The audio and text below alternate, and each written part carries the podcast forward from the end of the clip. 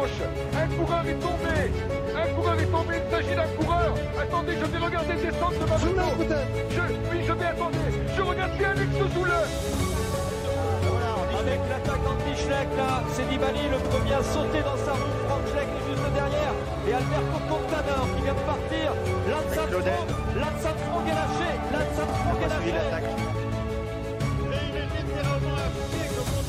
Euh, dans les milieux cyclistes alors que Bonsoir tout le monde, les commissaires de course en ce mardi 8 septembre pour parler de la dixième étape du Tour de France 2020, l'île d'Oléron, l'île de Ré. Alors avec moi pour parler de cette étape euh, qu'on annonçait piégeuse, Daniel. Bonsoir Daniel. Salut Benjamin, salut à tous. Également Théo, bonsoir Théo. Et enfin Charles, bonsoir Charles. Salut Ben, bonsoir à tous. Alors, une étape euh, qui s'est finie au sprint, euh, semi-massif, on va dire. Il y avait beaucoup de coureurs, mais une grande partie avait été lâchée, puisque il y a tout simplement 65 euh, coureurs dans le temps du vainqueur. Une étape qu'on annonçait propice aux bordures, Théo, une étape qui a été surtout propice aux chutes.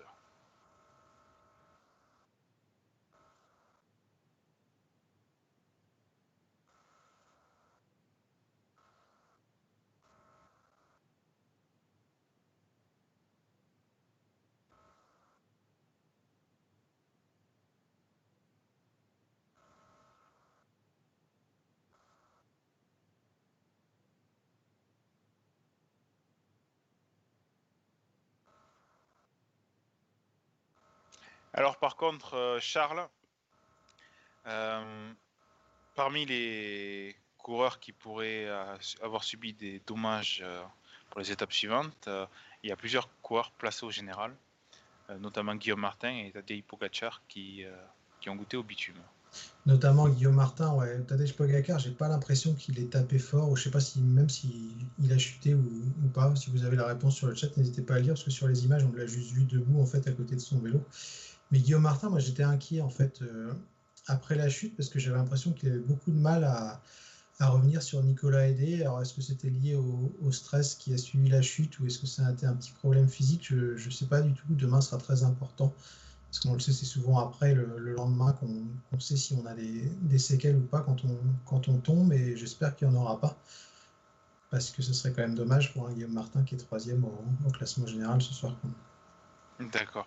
Sachant que Guillaume Martin a parlé lui-même de possible petit tassement de vertèbre vu que la tête a, touché. Euh, un autre coureur qui a été, euh, qui a été marqué euh, par ses chutes, c'est Robert Gesing, Daniel. Ah, Daniel Daniel refuse de discuter sur Robert Gazing. Gazing a été marqué, d'ailleurs, il n'y a pas que lui, il y a Formolo aussi. il y a eu un communiqué envoyé par la formation UAI Team Emirates et on suspecte une fracture, une fracture de la clavicule gauche. Il a été emmené à l'hôpital après l'arrivée pour passer un, scan. Ça serait terrible euh, pour cette euh, formation UAE. Euh. Ouais, qui a perdu roue, si elle.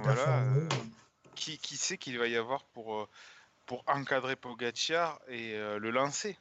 Le si David de la Cruz. Voilà, mais David de la Cruz qui est, qui est, également, qui est également blessé. Ah, on a retrouvé Daniel, je crois. Daniel? Oui, oui. Oui, je suis là.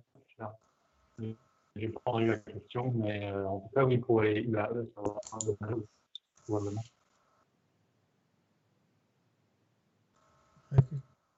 Coupe ta cam si tu veux, Daniel, aussi.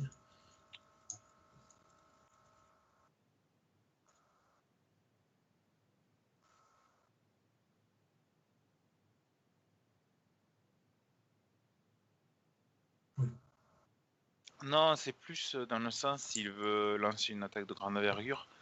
Pour moi, il ne l'a pas fait. Il s'est servi du train des autres équipes, mais finalement, il est, il est, euh, il doit attendre que ces équipes euh, fassent, l'action. Il est tributaire de cela.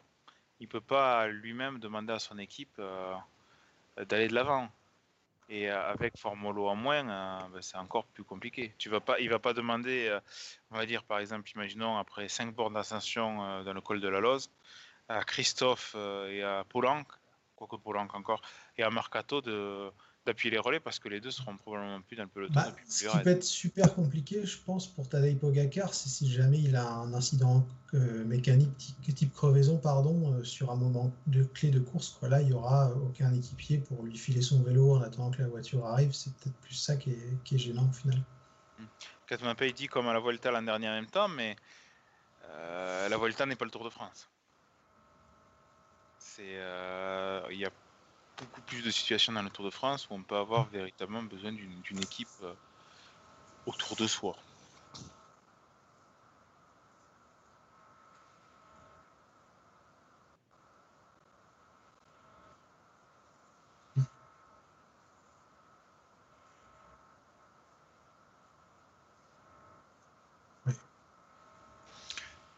Oui, tout à fait. Euh, on va parler du sprint maintenant un sprint, euh, ben avant de parler du résultat, Charles, je sais pas ce que tu en penses, mais un sprint euh, visuellement, euh, visuellement pas terrible, j'ai trouvé. Pas terrible, les sprints vent de face, c'est toujours un peu ah, le face, hein. compliqué. Moi, je trouve ce que tout le monde attend dans son coin.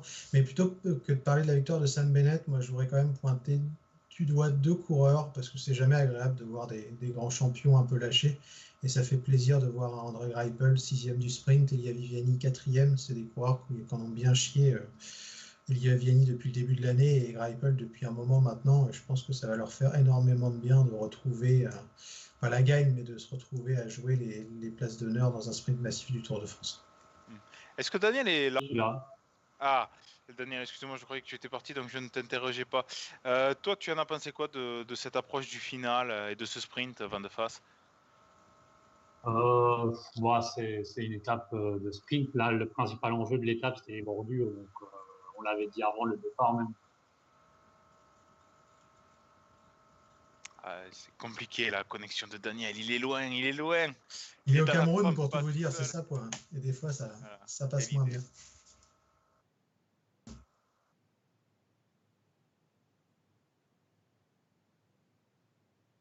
Charles, euh, ah, excuse, moi Charles, euh, sur le chat, plusieurs personnes disent qu'on ne t'entend pas. On ne m'entend pas? Ah, eux si Charles, c'est bon, pardon. Bon, ah, pardon. sais pas ce qui se passe. Euh.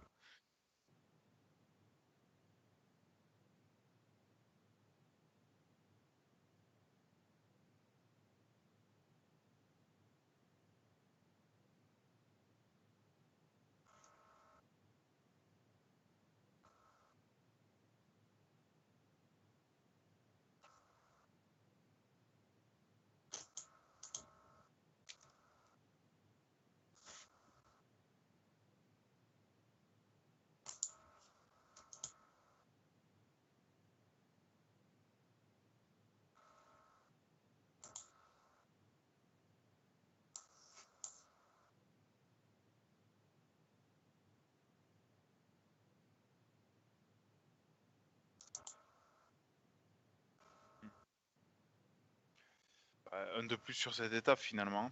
Euh, je ne sais pas ce que vous avez pensé également sur les derniers kilomètres de, Peter Sagan. J'ai trouvé. Euh, alors apparemment peut-être Théo, c'est toi qu'on n'entendrait pas.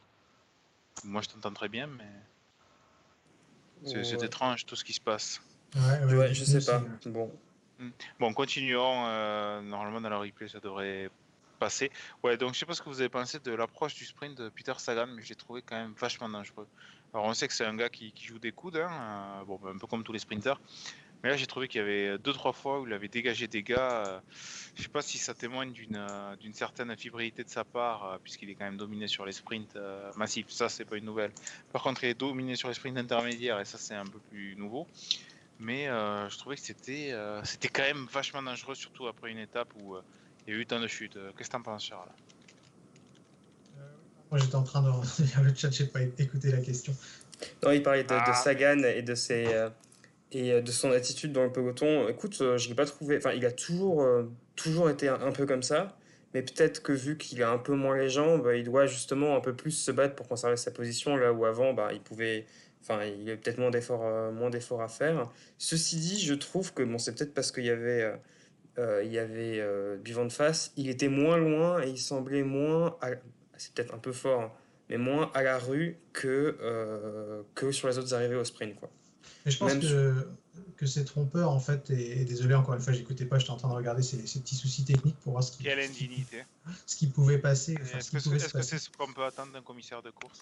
Mais non, mais euh, comme on m'a dit que je pouvais pas cumuler deux casquettes, déjà je devais pas être là ce soir, donc euh, je fais un, gros effort, mais bref, la à part, euh, ça gagne sur un sprint vent de face. En fait, on, a moins à faire d'efforts puisqu'on est caché dans les roues, et c'est peut-être pour ça qu'il y a un espèce d'effet trompe-l'œil on pense qu'il est costaud alors qu'il était juste bien planqué, bien abrité, parce que Sagan c'est un coureur très très intelligent. Et il a su euh, profiter au plus de ce, de ce fait de course, de ce vent de face peut-être pour, euh, pour finir placé. Si on avait eu Vando, je suis pas sûr qu'il aurait fini à, cette position. Ouais, mais c'est peut-être ce qui, a souligné également sur la position d'André Greppel, lui qui, a beaucoup de mal à frotter et, euh, et, qui finalement va faire sixième dans un sprint. je ne vais pas dire arrêté, mais qui se joue au placement. Et par contre, euh, un coureur qu'on n'avait pas vu depuis le début du tour euh, à cet avantage, euh, hormis, sur la première étape, c'est Elia Viviani qui vient chercher une quatrième place, qui, va peut-être un, peu mieux, même si, même si la Cofidis attend, attend une victoire d'étape de, sa part. On va dire qui, qui sauve les meubles, mais c'est mais euh, c'est quand même pas, pas, enfin, pas satisfaisant. Hein. Ils l'ont pris parce que c'était euh, peut-être le, meilleur sprinter du monde. Enfin, dans cette époque, c'est compliqué de désigner euh, le meilleur sprinter du monde, mais il faisait clairement partie du peloton de tête. Mais là, même, enfin, il était bien placé, mais il avait clairement pas la vitesse et il s'est fait déposer par les autres. Donc c'est bien, ça fait plaisir de le revoir un peu mieux, surtout que ben, une de ses difficultés, c'était le placement suite à, chute, suite à, sa chute au Tour d'un Under, je crois. Mais ceci dit, euh, c'est pas juste une histoire de placement et de peur de frotter. Il a juste pas les jambes. Hmm. Ouais, ouais. Après, euh, on va voir s'il se bonifie euh, d'ici la fin du tour ou pas, hein, tout simplement. je vois Cesbo, le huitième quand même. C'est fou comme vu comme il a été amené, qu'il soit, qu'il soit aussi loin. On aurait pu penser qu'il fasse minimum un top 5 pour la lutte sur le maillot vert. Ben, tout simplement, il y a un changement à nouveau de porteur. On a cette année une très très belle lutte. Je sais pas ce que vous en pensez tous les deux, mais, euh, quand même, avec euh, Sam Bennett qui, reprend le maillot à Peter Sagan. Sam Bennett qui, qui est juste allé accompagner le sprint intermédiaire que Sagan a fait, mais Matteo Trentin est passé devant. Euh, et du coup, avec sa victoire, Sam Bennett reprend 21 points d'avance sur Peter Sagan, alors que Brian Cocard monte sur le podium provisoire avec 129 points. pour le moment lâché, mais on ne sait jamais. il suffit d'une étape bien placée alors qu'un sprinter ne passe pas et il peut, il peut vite remonter. Est-ce que vous pensez que Sam Bennett est capable de, bon finir le tour, je pense quand même, mais, mais de garder Peter Sagan à distance? Ouais, je pense parce que en plus là, il va être libéré de ce poids de, la victoire d'étape puisqu'il il a scoré aujourd'hui, donc je vois peut-être plus se concentrer sur, sur le maillot vert comme il a gagné et je pense qu'il est au-dessus de Sagan parce qu'en plus tu l'as très bien dit, Benjamin, il s'est contenté d'accompagner le le sprint intermédiaire, on arrive en deuxième semaine de tour, donc il y a beaucoup moins de sprinteurs intéressés. On voit que finalement, ça se résume à, une lutte à deux entre Sagan et, Bennett, et derrière, Takokar et, et Matteo Trentin. Donc au pire, il fait quatrième du sprint sans faire trop d'efforts. Est-ce que tu penses pas pour ce sprint intermédiaire, justement, c'est vrai que j'ai été marqué moi aussi par cette image avec 4-5 coureurs qui le font, dont l'équipier de, de, Bennett. Euh, si c'était pas par rapport à la topographie de l'étape et la possibilité de bordure, tout ça, euh, que c'était pas trop loin de l'arrivée, du coup, euh, bon, mais les sprinters qui sont, euh, qui sont assez largués, ils se disent vaut mieux que je joue la victoire d'étape, de toute façon, je remonterai. Ouais, puis. Voilà.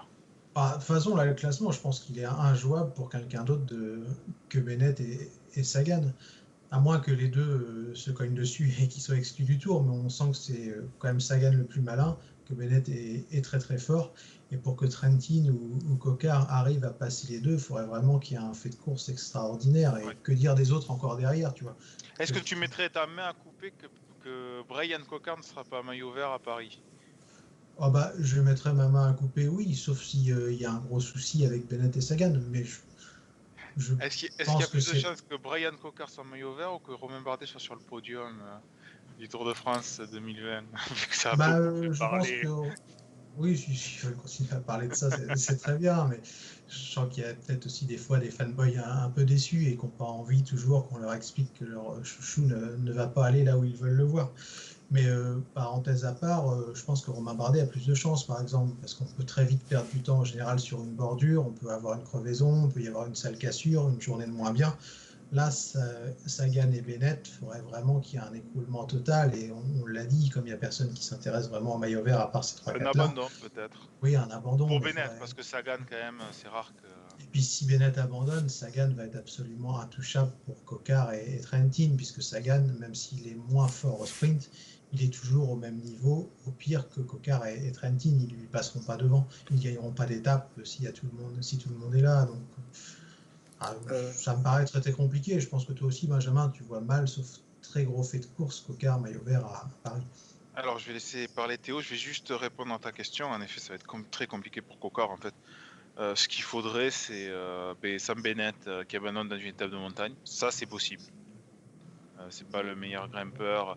On va avoir un Tour de France très très très compliqué. Euh, il y a eu beaucoup d'ascensions, il y en a encore plus dans la deuxième partie. Euh, pour Peter Sagan, par contre, ouais, ça va être vraiment compliqué. Il faudrait que, que Brian Coca remporte une étape où, Peter Sagan se loupe complètement pour relancer. Puis Coca, il a bien tapé en plus aujourd'hui. Hein. C'est un donné à prendre en compte. C'est vrai. Théo. Oui, c'était juste pour un, un, petit mot de complément, si on regarde les étapes, euh, les étapes qui restent, il y a à la limite que, des, que deux étapes où Sagan peut espérer marquer des points à l'arrivée et pas, et pas Bennett. Il y a euh, l'étape de, de, Lyon déjà, avec des petites bosses, euh, des petites bosses dans la fin, et l'étape de Saran. Mais bon, pour l'étape de Saran, donc dans, dans, dans, deux jours, il faudrait vraiment que ce soit un Sagan exceptionnel, parce qu'il y a quand même des codes très durs. avant, donc je suis pas sûr qu'il soit vraiment là à l'arrivée. Et si on regarde les sprints intermédiaires, il n'y a qu'un seul sprint intermédiaire qui, qui est situé euh, après des, après des montées encore jusqu'à la fin du tour. Donc, euh, euh ça je, le vois pas, je le vois pas, pas en train de faire ce sprint intermédiaire d'ailleurs. C'est plus le Sagan. Donc, euh, vraiment, ça va se jouer effectivement avec la résistance dans les montagnes. Et bon, après, on ne sait jamais, il y a tellement de points attribués que tant qu'il n'y a pas 50 points d'écart, euh, tout peut se jouer. Euh, on ne sait jamais sur les champs, Sagan peut réussir à gagner et Bennett pète son dérailleur et, et du coup il marque pas de points. Enfin, mais moi, franchement, je dirais à ce, point à ce moment-là du tour, euh, avantage Bennett. Ouais, d'accord. on va pas parler du maillot de la montagne puisqu'il n'y avait tout simplement pas de points aujourd'hui. Le maillot blanc, ben, non plus puisque c'est le classement général. On pourrait parler de la coupe de Egan Bernal, mais bon, il a dit lui-même qu'il s'était complètement raté. Euh, pour le classement général, finalement, ben, y a... la seule chose qui change, c'est euh, Emmanuel Berman qui, euh, qui perd une place. C'est le seul coureur encore placé qui, qui a perdu du temps. Bon, ça, on va pas non plus en parler. 36 ans, je pense qu'il est soit fatigué, soit, soit qu'il veut jouer une étape. Qu'est-ce qu'on pourrait dire d'autre sur cette étape, messieurs? Parce qu'au final, ben, il y a pas tant de choses à dire. Hein. Beaucoup attendaient cette étape. C'est la première fois qu'on sèche au, bout de 20 minutes d'émission. Alors moi j'ai une proposition d'un petit débat. Est-ce que... Euh, enfin non, c'est pas un petit débat en fait. C'est pour bien appuyer la différence entre une étape de bordure euh, pure euh, où c'est tout plat. Et du coup il y a une énorme tension qui provoque des chutes.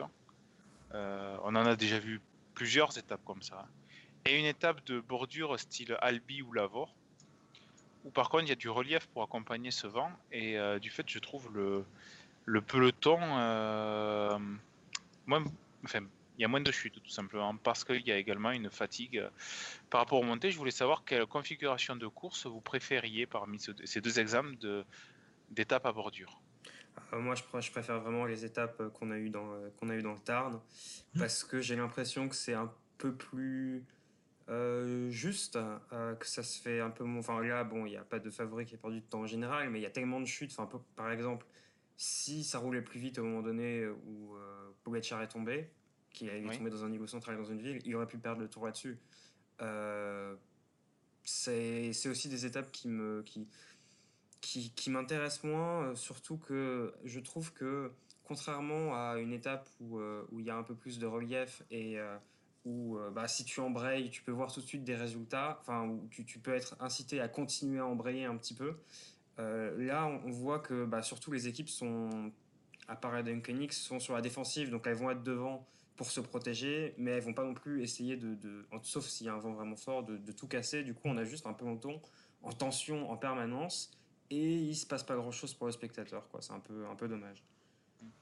Et toi, Charles, tu en penses quoi? Ouais, je ne vais pas en dire beaucoup plus que je suis d'accord avec Théo. Euh, seul truc à rajouter, c'est qu'aujourd'hui, pour moi, il y avait beaucoup trop de ronds-points. Et quand c'est des étapes tendues comme ça, euh, c'est vachement dangereux. Enfin, moi, j'écoutais sur Eurosport et j'étais un peu comme Guillaume Di Grazia, où à chaque truc, tu dis putain, est-ce qu'il n'y en a pas un qui va chuter et, et ça, c'est pas top. Enfin, je préfère largement des, étapes comme l'Avor, où enfin, c'est magnifique la création d'une bordure, moi je trouve.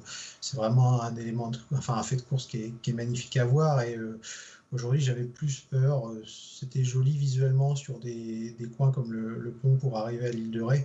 Mais quand tu vois que ça embraye et que c'est prêt à péter sur des ronds-points, tu te dis putain, s'il y en a encore un qui va par terre, tu sais pas trop comment ça peut se finir. Enfin, c'est de la tension, mais pas de la bonne tension. Alors que pour l'étape de l'Avor, ce que je trouve, c'est que c'était une tension géniale pour un, un suiveur comme moi, c'est que tu te demandes vraiment est-ce que ça va péter, est-ce que ça va rentrer? Vous vous rappelez, le groupe Bennett, il était vraiment pas loin à un moment.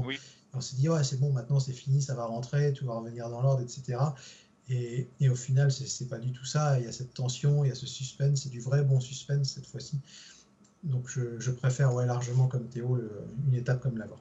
Après, euh, il y a également la géographie qui compte. Et on ne peut pas, on, on peut pas atteindre euh, de l'étape de l'île de Ré, par exemple, euh, d'avoir un col, bon, c'était pas non plus un col hors catégorie qu'il y avait sur l'étape de Lavore, mais c'est tout plat. alors, est-ce que c'est possible C'est la question pour les années futures. Quand le Tour de France va dans le nord de la France, là où, il y a beaucoup de vent, est-ce qu'il faut aller chercher à tout prix toutes les routes à découvert ou est-ce qu'il vaut mieux aller chercher alors, des secteurs à découvert, mais également des bosses euh, quitte à faire un mix. Euh, je vais pas dire comme l'Amstel Gold Race, mais vous comprenez le, le but. Que, mais tous les coureurs puissent un peu s'exprimer. Là, pour moi, le problème, c'est pas le relief. En fait, le gros souci, c'est qu'on a voulu, euh, je pense que c'était financier, passer par Rochefort et La Rochelle. c'est ça qui a foutu le bazar. Si on avait pris des petites routes de campagne, comme il y en a un peu partout en, Vendée et, et, dans les Charentes, je pense que ça se serait passé différemment. Sauf que là, le problème, c'est qu'on est passé à Rochefort. Ensuite, on a voulu passer par La Rochelle, et forcément, comme dans toutes les grandes villes, il y a des ronds-points partout, il y a des aménagements urbains, etc. Et, ça crée des, soucis parce que les coureurs ne voient pas vraiment ce qui se passe. Et il peut y avoir des chutes à, chaque euh, secteur euh, stratégique, entre guillemets. C'est ça, pour moi, le plus le souci que, le relief. Si on trouve une étape très bien placée dans le nord, quand il y a du vent, ou même là, en bord de mer, hein, tu longes l'Atlantique, euh, un jour il y a 30-40 km/h de, vent en rafale, tu en as partout. D'accord. Charles, euh, non, pardon, Théo, là. Euh, on va parler de l'étape de demain. Est-ce mhm. que tu sais s'il y aura du vent? Alors, c'est source, euh, source pas sûre. J'ai vu sur Twitter qu'il y avait du vent, pas, pas très fort, mais pas non plus inexistant, mais qui serait de trois quarts face sur les parties dégagées, donc qu'a priori, il n'y aurait pas de, de bordure, mais c'est une info à vérifier. Je ne suis pas météorologue. Euh, mais je pense qu'il n'y a pas grand chose à attendre de l'étape de demain. Et c'est marrant en fait, ça ressemble à des étapes de début de tour. Euh, hmm. Et je, je, bon, si vous voulez, on peut parler plus en détail de l'étape, mais justement, l'après-midi, je me suis dit. Euh, on va pas dire grand, je pense. Hein. C'est marrant que ASO ait voulu faire un, un début, enfin, un, un, début de course avec un parcours sympa, c'est pas mal que ça change, mais le truc, c'est que moi, ça me dérange pas quand il y a des débuts de course un peu nuls, parce que de toute manière, il y a l'excitation de début de tour. Donc je m'en fiche d'avoir des étapes nulles, ça me fait plaisir de regarder le peloton, de, vraiment m'habituer à essayer de retenir le numéro de dossard des coureurs. Et alors que bon, c'est nécessaire d'avoir des étapes un peu, un peu plus calmes euh, pour que les coureurs puissent se reposer aussi. Ils peuvent pas être à fond pendant trois semaines, mais là, des étapes comme, deux étapes comme ça à la suite en milieu de tour, euh, je trouve que ça m'ennuie un peu. Et un truc qui est sympa le lendemain des journées de repos, c'est de mettre une étape corsée. Parce qu'on a toujours des surprises. Euh, donc voilà, c'est juste un petit regret que j'ai par rapport au, parcours de cette année. Hmm. Après, euh, ça me fait penser un peu au Tour 2013 qui partait de Corse. Donc euh, un début de tour également qui était un peu... qui était difficile même. Et du coup, dans la deuxième semaine, il y avait eu plusieurs étapes de plat. Alors une qui avait été remportée, je crois que c'était par Cavendish peut-être, qui avait foutu en l'air Kittel si je me trompe pas, ça me confirmera dans le chat. Mais surtout, ça a donné lieu à, l'étape des bordures où Alberto Contador avait réussi à distancer Chris Froome. La seule fois de ce Tour de France d'ailleurs. Mais euh, là, à nouveau, on est tributaire du vent. Et quand il n'y a pas de vent, comme euh, finalement, c'était pas trop le cas aujourd'hui. Hein. Il y avait du vent, mais c'était pas non plus exceptionnel. Quand on voit que sur le pont, le dernier pont, il y a les coureurs sont tous, tous ensemble, qu'il n'y avait pas non plus 400 km/h devant. Hein. Et demain, où ça risque d'être la sieste, c'est frustrant. On a envie de, reprendre ce qu'on a laissé dans la lutte pour le classement général. Charles, toi, tu, en penses quoi de tout ça? Ouais, je suis d'accord avec vous. Et c'est vrai qu'on n'en a pas du tout parlé lors de la présentation du Tour de France. Je n'avais pas du tout vu les choses comme ça. Mais maintenant que Théo le met en lumière, je, regardais le profil. Bah, demain, certes, mais euh, jeudi, c'est pareil en fait. Je suis pas sûr qu'on ait une étape très très passionnante parce que la dernière montée est quand même située assez loin de l'arrivée. Il y a des chances qu'il y ait une échappée fleuve, ça a l'air un petit peu vallonné, donc le sprint bonus, je pense, ne sera pas disputé entre les favoris. Donc c'est vrai que ça fait redescendre la tension euh, potentiellement pendant trois jours. Et ouais, ouais c'est un peu dommage. C'est vrai que j'avais pas du tout pensé à ça, mais le fait que Théo le soulève, ça, Ouais, c'est un peu dommage. Après, Feu euh, dit sur le chat, ça dépend aussi des conditions météo et aujourd'hui c'était bof. C'est vrai que s'il y a un vent 10-15 km/h plus vite, dans le même sens, oui, oui, bien sûr. Il y en a de partout. C'est vrai que septembre, c'est oh là là. Euh. Et là, septembre, visiblement, j'ai regardé un peu la météo un peu partout en France et apparemment, on est parti pour une, très belle semaine. Donc, les conditions devraient être similaires à, celles qu'on peut trouver en juillet finalement. Ouais. Après, euh, par exemple, sur l'étape de l'Avor, c'est fou, mais sur 10 jours, c'est quasiment le seul jour où il y avait le vent d'autant. Enfin, je veux dire, le vent comme il était. Euh, comme il était. Tous les autres jours, le, vent a été quasiment de face toute l'étape. C'est un alignement de planètes dans un sens euh, assez exceptionnel. Euh, moi, juste aussi pour demain, il y a une mini, mini montée dans le final. on n'a pas du tout le profil, mais vu les attitudes, enfin les, les, altitudes, ça doit être du, du 3% sur 1 km 1, quelque chose comme ça. Donc je pense que ça ne va pas, ça ne va pas changer. Non, ouais, non, je pense pas. Non, pas non plus. Et c'est l'heure du pronostic. Hmm. Pronostic, pronostic, vainqueur de l'étape et porteur du maillot vert à l'issue de l'étape de demain. Théo, tu commences. Eh ben, je vais dire euh, Ewan et euh, Bennett euh, qui gardent son maillot. D'accord, Charles? pareil. je vais changer du coup. Et je vais dire Brian Cocard. non, non, non, Brian Cocard. je pense qu'il non. Non, parce qu'il est, il est tombé quand même, donc je me méfie. Moi, je vais pas redire Hugo Hofstetter. Allez, je vais, je vais dire un. un T'es coincé là Un peu. Kevin Reza, non. euh... Eh oui, pour la première fois depuis trois ans, Benjamin ne va pas miser sur un coureur français. Et c'est là qu'il va gagner. Il y a Clément Venturini, hein, mais bon. Ouais, je sais, mais pas sûr. Non, pas sûr. Euh, Clément Venturini, je le, je le verrai plus sur Sarah. S'il est dans une échappée. Là, si un Français gagne demain et que tu mises pas dessus, euh, tu vas avoir l'air con quand même. Bah, c'est pas grave. Ça, je dis rien, si, ça, peut leur permettre de, remporter une étape, mais je vais, je vais, miser sur une équipe française. Non, allez, Christophe Laporte. Ah, il a pas fait le sprint euh, pro aujourd'hui, et eh, j'y crois pas du tout ce pronostic. Hein. Bah non, parce que vu que Viviani a fait 4, je a fait 4, je pense qu'ils vont rerouler pour Viviani. Eh euh, après, ah, au début, je voulais dire Viviani, mais je me suis dit, bon, ah, la dernière fois que j'ai misé sur lui, là, il, a, il a rien fait. Après, c'est vrai que sur ce Tour de France, sur un sprint massif normal, c'est dur de miser sur quelqu'un d'autre que, que Bennett ou Ewan, au final, on se rend compte. Et, euh, et je vais mettre Bennett également pour le maillot vert. Non, en fait, je vais mettre Bennett, Bennett. Voilà, allez. Pour une fois, euh, je vois un, euh, un, pronostic qui, qui, vaut quelque chose. Georges Bennett ou Sam Bennett? Mais Georges Bennett. Moi, je joue le spot, monsieur. Ah, Rodolphe Godard. Il joue la cote. Moi, je joue la cote. Moi, j'imagine euh, une attaque dans la, petite montée à 3,5%. Euh, Roglic qui, pour le remercier, fait le tronc. Bernal qui regarde Roglic. Pogacar qui attaque Roglic. Roglic qui revient sur Pogacar. Les sprinters qui ne comprennent pas ce qui se passe. petit temps qui bénéficie à George Bennett qui lève les bras devant Sam Bennett, doublé Bennett. C'est autrement plus dur, mais ce que tu as décrit, c'est plus ou moins ce qui s'est passé sur la première étape du Tour de l'Ain cette année. Hein. C'est vrai. C'est vrai. Bon, on va s'arrêter là.